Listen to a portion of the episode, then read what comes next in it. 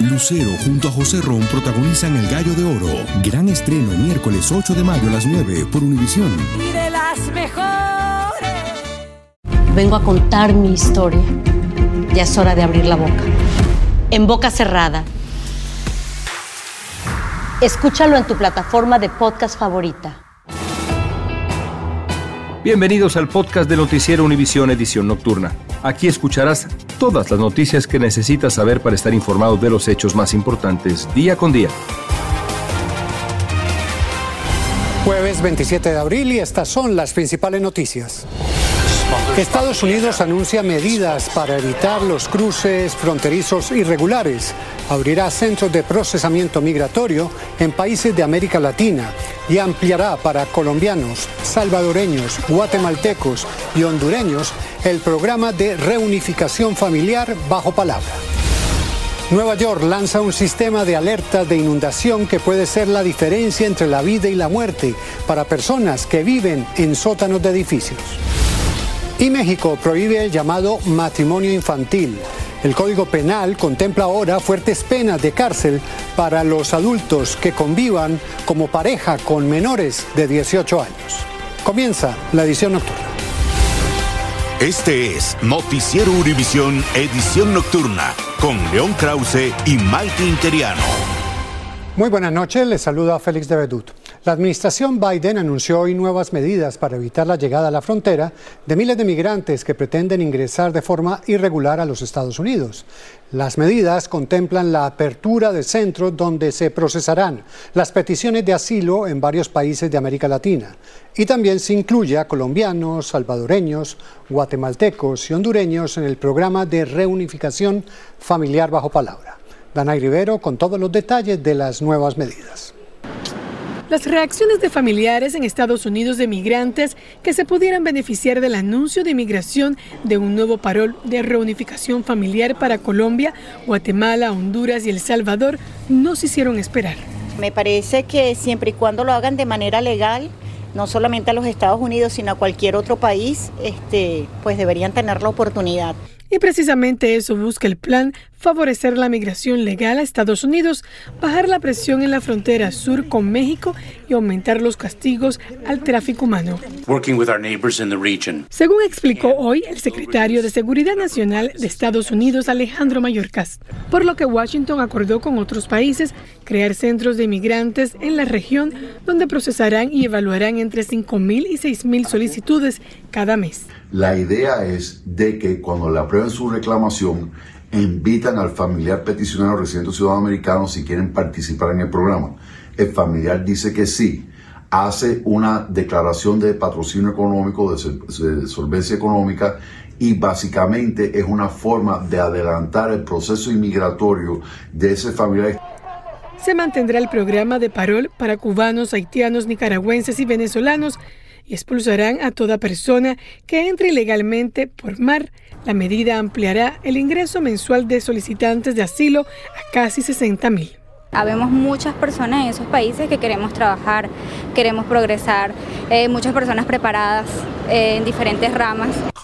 El anuncio forma parte de los acuerdos alcanzados en la Cumbre de las Américas en Los Ángeles el año pasado. Por su parte, las autoridades dicen que la frontera definitivamente no abrirá luego de que expire el 11 de mayo el título 42, la emergencia sanitaria por la pandemia que permite las devoluciones rápidas de migrantes y que este plan se pondrá en efecto inmediatamente después. Regreso contigo, Félix. Gracias, Danay. Como veíamos, las medidas anunciadas hoy por los secretarios de Estado y de Seguridad Nacional incluyen la apertura de centros de procesamiento de inmigrantes en Guatemala y Colombia. Los nacionales de estos países eh, pueden pedir sus peticiones de asilo desde su lugar de, origen y ahí después ingresar legalmente a los Estados Unidos, Canadá o España. Sin embargo, como nos dice Marlene Guzmán, muchos migrantes que ya estaban en la frontera decidieron cruzarla y no esperar. La desesperación llevó a una familia venezolana de nueve integrantes Confía en Dios. a cruzar el río Bravo aún y viendo la fuerza de la corriente este jueves. Aquí me han matraqueado mucha migración. Se lanzaron y justo al llegar frente a los soldados tejanos, se sostuvieron de los pilares. Pasaron más de 20 minutos hasta que un equipo de emergencia de Eagle Pass desplegó un bote y lograron rescatarlos. Quienes también se aventuraron a entregarse a la patrulla fronteriza, pero lo hicieron por El Paso, Texas, fue este grupo de venezolanos que anoche los devolvieron por Piedras Negras. Engañado Decepcionados, sienten que si la nueva estrategia del gobierno federal de Estados Unidos de establecer centros de procesamiento en Guatemala y Colombia hubiese estado antes, no habrían emprendido la larga y dura travesía. Porque en vez de entregarnos en Estados Unidos, o sea, echarnos el viaje hasta acá, nos vamos para Colombia, que es lo más cerca de Venezuela, y nos entregamos allá. Este proceso también podría prevenir el sufrimiento que pasan menores como Kimberly de 9 años, quien preferiría esperar junto a su abuela en Honduras. Me gustaría quedarme en mi país para hacer el proceso así, porque hemos venido sufriendo yo y mi papi. Este es el escenario que quieren evitar con familias viviendo en las calles y a miles de kilómetros de sus hogares en Centroamérica, como estos hondureños que pasan la mayor parte del día a orillas del río Bravo, a solo metros de suelo estadounidense. ¿Cómo hubiese sido la espera, por ejemplo, en países como Guatemala? No, pues si hubiera sido mejor, porque así uno no se toma tanto riesgo en venirse del país para acá. Aunque esta oportunidad hubiese marcado la diferencia, para Isis ya no hay marcha atrás. ¿Cómo es viajar desde su país hasta acá con sus dos niños? Es bastante difícil, bastante difícil, pero no imposible porque estamos aquí. Pero sí hemos pasado hambre, hambre, frío. En Piedras Negras, México, Marlene Guzmán, Univisión. Por otra parte, el gobierno mexicano resolvió hoy otorgarles permiso de 45 días a los inmigrantes de la caravana de migrantes que salió de Chiapas para que puedan continuar su marcha hacia los Estados Unidos o regularizar su situación en México. Los migrantes reaccionaron a esta nueva medida del gobierno. Pues bueno, me siento alegre, ¿verdad? Ojalá que primeramente Dios esto valga. ¿verdad? Porque hemos hecho un sacrificio. Y con este permiso ya podemos llegar a la Ciudad de México sin problemas, que no nos va a pasar nada nos están diciendo. Ahorita yo pregunté a la señorita de migración y nos dio esa respuesta. Se calcula que aún quedan unos 2.000 inmigrantes en el camino hacia la frontera que tienen como objetivo cruzarla y pedir asilo. En la ciudad de Denver, Colorado, está teniendo lugar la cumbre de ciudades de las Américas, donde jefes de gobierno y alcaldes de grandes ciudades están reunidos para abordar temas como la inmigración, el crecimiento económico y el cambio climático.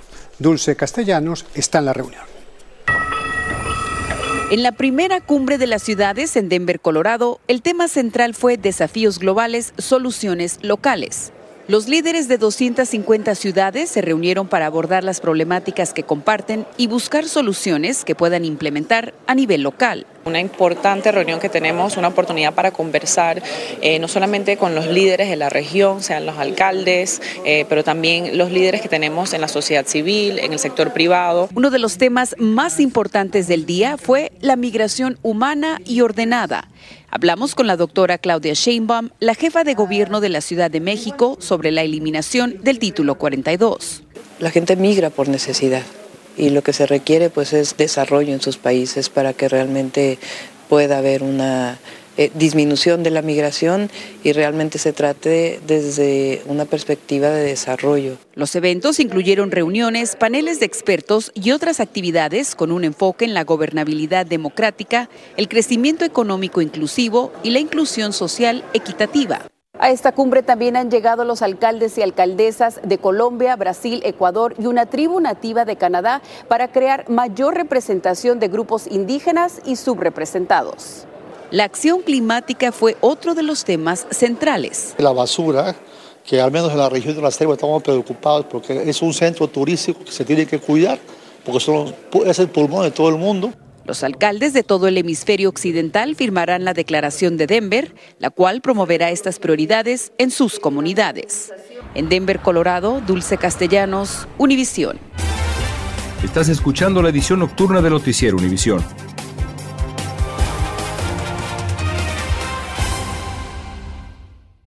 Lucero junto a José Ron protagonizan El Gallo de Oro. Gran estreno miércoles 8 de mayo a las 9 por Univisión. Y de las mejores. Continuamos con el podcast de la edición nocturna de Noticiero Univisión. La ciudad de Nueva York lanzó un sistema de alertas para avisarle sobre posibles inundaciones a aquellos que vivan en apartamentos situados en los sótanos de los edificios. La iniciativa fue concebida después de que en 2021 11 personas murieron en esos sótanos que se inundaron debido a las lluvias del huracán Aida. Desde Nueva York, Peggy Carranza nos habla de esta medida que puede salvar vidas. Oscar Gómez recuerda como si fuera ayer la severa inundación en el sótano donde vivía, que puso en riesgo la vida de su familia, entre ellos un bebé. Yo cuando vi el agua más o menos ya era, a mi hermana ya le llegaba como arribita de la rodilla, entonces yo le dije, no, tenemos que salir y pues que sea lo que Dios quiera pero en medio de la emergencia admite que corrió con suerte. Sufrieron graves daños materiales que sumaban decenas de miles de dólares, pero eran recuperables. Aquella noche, más de una decena de personas murió en sus sótanos anegados debido al paso de los remanentes del huracán Aira en Nueva York. Mucha gente, lamentablemente, si no, no la pudo contar. Pues nosotros, gracias a Dios, con el tiempo hemos ido poco a poco acostumbrándonos a vivir con eso, porque no en sí no se supera. Para tratar de evitar este tipo de tragedias, la municipalidad agregó un nuevo mensaje de alerta sobre condiciones climáticas potencialmente mortales para neoyorquinos que viven en sótanos. Para recibir las alertas deberán registrarse en nyc.gov Notify NYC. En un comunicado, esta agencia advirtió que durante emergencias climáticas los suscriptores pueden recibir llamadas telefónicas en cualquier momento del día, incluso durante la noche. Un detalle que Oscar dice podría hacer la diferencia. Me registraría porque si es algo como de prevención o prevenir o ayudar a prevenir es muy bueno. Peggy, tú vives en Nueva York y tú sabes que muchas personas viven en esos sótanos. ¿Hay algún estimado de cuántos hogares podrían suscribirse a esta alerta que, como bien decías, puede salvar vidas? Así es, Félix, se podrían beneficiar miles de familias, ya que según el Centro Pratt para el Desarrollo Comunitario, habría unos 100.000 apartamentos en sótanos aquí en la ciudad de Nueva York y las personas lo pueden hacer incluso recibiendo mensajes en su propio idioma en español. Peggy, muchas gracias y una alerta que hay que tener en cuenta. Y hay enorme preocupación entre padres y autoridades sanitarias por el aumento del número de suicidios entre adolescentes de 13 a 14 años de edad en la última década. Este periodo coincide con el incremento en el uso de las redes sociales en este segmento de la población, como señalan los expertos. Juan Carlos González nos tiene más de este serio problema y las recomendaciones que hacen los expertos. La cantidad de suicidios entre jovencitos de 13 a 14 años de edad se duplicó en la última década, paradójicamente al mismo tiempo que se incrementaba la cantidad y el uso de las redes sociales. Las redes sociales han, creado una presión social entre los niños especialmente, ¿no? Este, este necesidad de, de ser queridos. De recibir likes por las cosas que publican. Agrega que hay una falta de propósito entre los jóvenes. Están poniendo su propósito el sentido de la vida en lugares que no deben. Además del famoso cyberbullying o acoso cibernético, las tendencias fueron similares en las grandes ciudades y en áreas rurales, aunque en estas últimas los jóvenes utilizan más las armas para quitarse la vida. Este ingeniero en sistemas dice que no le sorprende la relación entre ambas cosas. En el mundo de la programación, estas plataformas ya en sí tienen una sola misión, que es hacernos adictos. Explica que el problema es la gran cantidad de horas que los adolescentes pasan en las redes sociales. Sabemos que cada hora en la pantalla está acumulando ese 10% de presentar esas conductas pues eh, suicidas ¿no? en los jóvenes. Por lo cual ambos coinciden en que la solución podría estar en manos de los padres. La gran pregunta que surge es como padres de familia, ¿qué se puede hacer para evitar que sus hijos se conviertan en una estadística más? Desde el punto de vista técnico hay aplicaciones para bloquear la Internet sin que los niños se den cuenta y por el lado humano. El sacarlos a pasear, el que respiren eh, el aire libre, el que jueguen eh, en, los árboles, ¿no? En Los Ángeles, Juan Carlos González, Univisión. Brian Walsh, el marido de una mujer de Massachusetts que desapareció el día del nuevo, de, nuevo, de Año Nuevo, se declaró no culpable de su asesinato. Walsh apareció en un tribunal de Norfolk este jueves, donde un juez ordenó su detención sin fianza. Los fiscales también esbozaron nuevos detalles en la investigación sobre la desaparición de su mujer, Anna Walsh. Dos hombres y una mujer fueron encontrados muertos a tiros en un sótano en West Springfield, Virginia, junto a un niño de solo dos años que resultó ileso. La policía está investigando el caso como un incidente doméstico. Aún se desconoce la relación entre las víctimas. Finalmente, entró en vigor en México la reforma al Código Penal que contempla la cárcel para los llamados matrimonios infantiles. En ciertas comunidades indígenas se ha descubierto el ofrecimiento de niñas a cambio de dinero, comida o ganado. Ahora esta práctica se castiga con penas de hasta 20 años a las personas que se casen con una niña y a las que entreguen y negocien el precio eh, o el intercambio de los menores. Desde Ciudad de México, Alejandro Madrigal con los detalles. Sí, es en mi cuarto donde verme con mis hijos. En medio de la pobreza, Honorina Almaraz dice a Univisión que se vio forzada a casarse de niña con un hombre 25 años mayor. La escasez en la que vivía en San Agustín, en la Sierra de Oaxaca, obligó a sus padres a aceptar un pago para que se fuera. Sí, yo me casé de 12, tu hijo Fernando, con él de 12 años. Ah, mi mamá dijo que no, no quería, mi, mi familia pues no quería. Honorina tiene seis hijos pequeños, el primero lo tuvo a los 12 años. Ahora es viuda, nunca fue a la escuela y tampoco supo que era ser niña. A ella se le violaron sus derechos, no le dieron a conocer que también tenía derechos, libertades de poder ser niña. La Cámara de Diputados aprobó una ley que prohíbe los matrimonios forzados de menores y ahora son considerados un delito grave, que se paga hasta con 20 años de prisión. Aleida recorre Oaxaca para mostrar a niñas sus derechos infantiles y erradicar el matrimonio. Si permitimos que estas injusticias, estas violaciones a los derechos pasen, no solamente va a, estar en riesgo la señora Norina, sino las futuras generaciones de niñas. Por usos y costumbres se permite esta unión forzada en comunidades indígenas de Guerrero, Chiapas y Oaxaca. La nueva ley sancionará a quien entregue, ofrezca y negocie el precio o intercambio de las niñas. Hoy Honorina tiene 29 años, se la llevaron con engaños y no puede trabajar. Una de cada 100 niñas entre 12 y 14 años es obligada a casarse, según organizaciones sociales. Hoy eso es un delito y es considerado grave. En Ciudad de México, Alejandro Madrigal, Univisión. El ex vicepresidente Mike Pence testificó hoy ante un jurado investigador federal que indaga las acciones del entonces presidente Donald Trump para cambiar los resultados de las elecciones de 2020. Pence tenía que relatar bajo juramento sus conversaciones con Trump antes del ataque al Capitolio. Esta es la primera vez en el país que un vicepresidente testifica bajo juramento sobre el presidente con el que fue fórmula de gobierno. Continuamos con el podcast de la edición nocturna de Noticiero Univisión. Migrantes varados en la frontera de Chile con Perú forzaron hoy su ingreso a territorio peruano y fueron perseguidos por policías que cuidan la zona de Tacna. Las autoridades devolvieron a decenas de estos migrantes.